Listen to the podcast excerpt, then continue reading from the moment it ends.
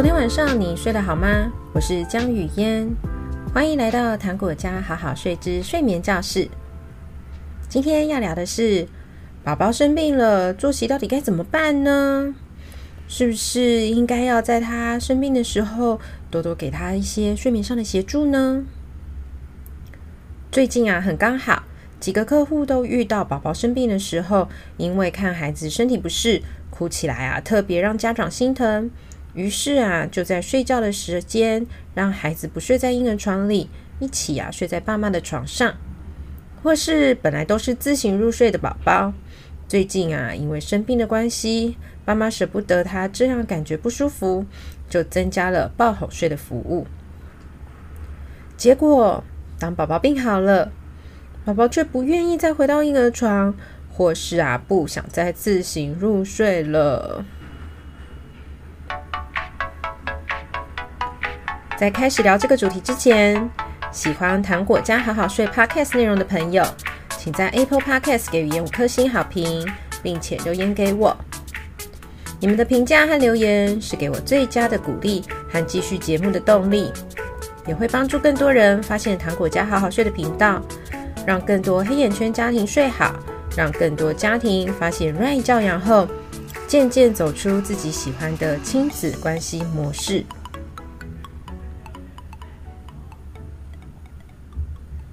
其实啊，大家如果用英文搜寻国外婴幼儿睡眠顾问的文章分享，可以看到有不少婴幼儿睡眠顾问会建议家长，当孩子生病的时候，可以不要坚持原本的入睡方式或睡眠作息，等孩子病好了再说。提供这些建议的，包括我自己的导师以及当年一起进修的许多同学们。不过啊，他们并没有特别写出来的部分是，等孩子病好了之后，家长需要重新坚持，再走过一次睡眠调整，才有办法重新稳定作息。宝宝还小的时候，不一定能分辨得出来，家长今天是因为舍不得孩子生病时身体不适，因此啊，决定特别提供服务，让宝宝可以在家长的床上睡，或是啊，提供睡前入睡的抱哄睡服务。当宝宝不知道家长的初衷，家长啊又没有特别的告诉宝宝。没有和宝宝说明清楚，说：“亲爱的孩子，因为你现在生病，爸爸妈妈舍不得你身体不适，所以啊，我们决定这几天就特别提供抱哄睡服务。但病好了之后，就不会再有了哦。”于是啊，不知道为何这一切会开始，更不懂啊，为什么这些服务会停止。宝宝对于家长的服务改变。尤其啊，是从服务项目比较多，转换成服务项目很少，通常啊都不是很能接受，因此啊，宝宝就会出现正常的抗议情绪。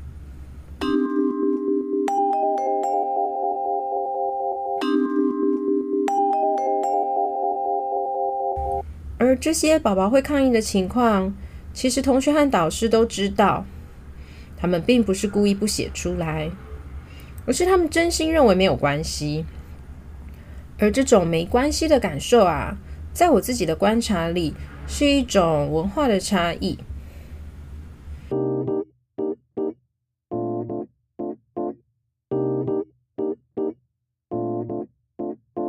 我发现美国、加拿大、纽西兰，他们的文化里面。孩子生病时，可以躺在沙发前看整天的电视。妈妈会煮鸡汤面 （Chicken Noodle Soup），有时候啊，还可以多吃很多冰淇淋。这种对于生病时候啊，有非常多优惠的描述，出现在我看到的安全依附关系访谈稿当中，感觉都像是生病时的特别愉快回忆。同时啊，也有点像是生病时的美好标配，因为生病的时候可以拥有特别于平常日子的美好标配的文化记忆，所以这些成年人长大之后也会同样的复制自己童年美好的经验，给自己的孩子有相同的生病美好记忆。我想，可能是因为这样的文化习惯，所以在孩子病好之后，家长重新面对需要调整作息的辛苦，就有一种了然于心的接受度。但是我反观我自己的经验，我在小时候生病的时候，并没有延伸出各种看电视的无限特权。印象中生病好像只有被提醒要好好多休息。多喝水。当我成为母亲之后，跳跳糖生病的时候，我也不会当天让他水果吃到饱。尤其像我们家没有电视，反而是更会让他早点上床就寝，希望他能够睡得更饱，免疫系统更有能力对抗病毒。另外，我也认真思考过。跳跳糖是因为生病造成的身体不适，也因为生病的不适感，入睡的过程比较不容易。那么在这个时候，我提供抱哄睡协助，是否能解决他生病造成的身体不适感呢？我想了一想，我觉得我办不到。我的抱哄睡啊，并不会减轻他身体上的不适感。可能只有医生的药物能协助他减缓身体上的不适。我的抱哄睡或许能够提供他心灵上的舒适感，因为增加了与我之间的连接时间。但是这个连接不一定会帮助他在生理上睡好。他是被我抱在我身上睡的。当我把他放回床上，偷偷溜走后，跳跳糖中间微醒来，确定睡眠环境，就会立刻发现啊，我不见了。那他发现睡眠环境改变了，他很有可能会因此中断睡眠，反而啊会更容易睡得不好。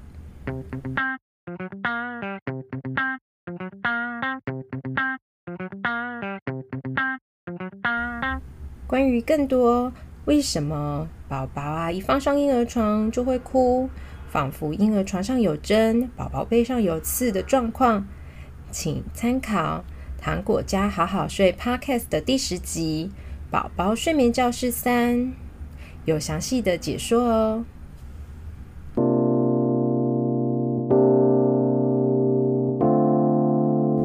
我想了想，我的睡眠协助并不一定会协助他睡得更好。反而啊，会影响他的睡眠。再加上当年我可是花了九牛二虎之力，才让跳跳糖从六到十次的夜奶娃，变成啊一晚可以睡十二个小时的天使宝宝。我实在无法说服自己，就为了一个感冒，要打乱我们两个的好好的作息，让他变成依赖我再去协助入睡。尤其等他病好之后。所有的练习还需要再重来一次，就是啊，在这个自己经验的感受下，我几乎没有推荐过任何家庭在遇到宝宝生病的时候放弃作息、放弃自行入睡，等到宝宝病好了再重新练习一次。但是，我想我也还是可以把我自己身为婴幼儿睡眠顾问的个人风格。以及为何我会如此选择的理由分享出来，也让其他家庭想一想，自己比较喜欢和适合哪一种方式。毕竟在了解之后，更能够为自己做出比较适当的判断。最后，无论你们的家庭是否需要宝宝睡眠顾问的协助，都祝福你们今晚。宝宝好困，自家困好。如果你喜欢今天的节目，赶快把这一集分享给你的朋友，在 Apple Podcast 给予五颗星，也欢迎留言和语音聊天哦。不要忘记追踪糖果家好好睡的粉丝专业和 IG 哦。